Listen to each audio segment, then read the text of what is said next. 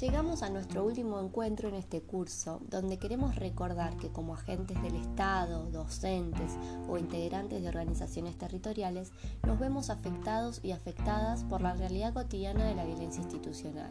y podemos construirnos como multiplicadores y multiplicadoras de la garantía y la promoción de derechos humanos en nuestros lugares de incidencia. Como vimos en la clase anterior, tras el fin de la dictadura, las muertes en manos de las instituciones en contextos democráticos movilizaron a la sociedad a reprensar las instituciones y denunciar los mecanismos que las hicieron posibles. Estas muertes resonantes fueron las que salieron a la luz y permitieron construir a la violencia institucional como un problema público. La masacre de Budge, el asesinato de Walter Bulacio, las desapariciones forzadas de Miguel Bru, Luciano Arruga, Rafael Nahuel, Santiago Maldonado, los asesinatos en el marco de la represión a la protesta social de Costec y Santillán, entre otros tantos casos que se visibilizaron, sumados a todas las muertes que suceden sin que trasciendan en el escenario público.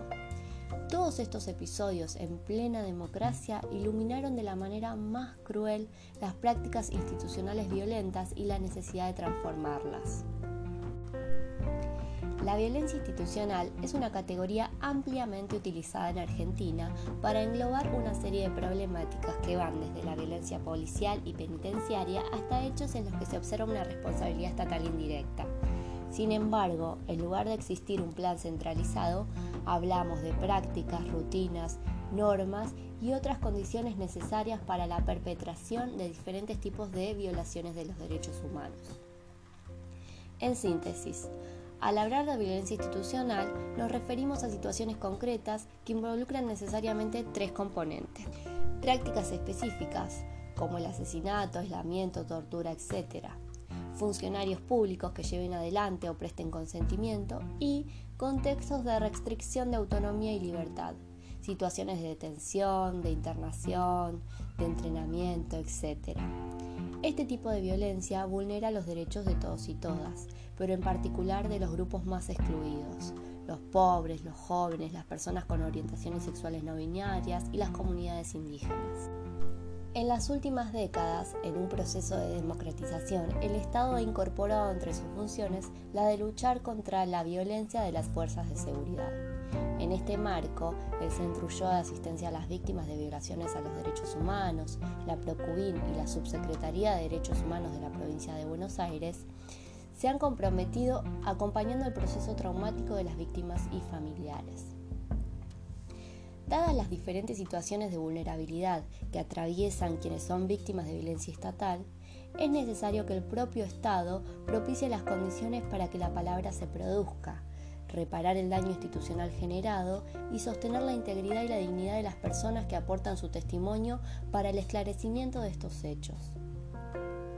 El Estado no solo debe actuar cuando el daño ya está ocasionado, sino que es su deber llevar adelante políticas activas de promoción de derechos que se inscriban en un trabajo integral con las juventudes y las poblaciones vulneradas. En este marco, desde el Estado Nacional en el año 2012, se instituyó el 8 de mayo como el Día Nacional de la Lucha contra la Violencia Institucional, para recordar las graves violaciones a los derechos humanos ocasionadas por las fuerzas de seguridad y buscando promover la adopción de políticas públicas en materia de seguridad respetuosa de esos derechos. Ese día, en 1987, tres jóvenes fueron asesinados por efectivos de la policía bonaerense en el barrio de Ingeniero Budge, en el partido de Lomas de Zamora. Las denuncias de familiares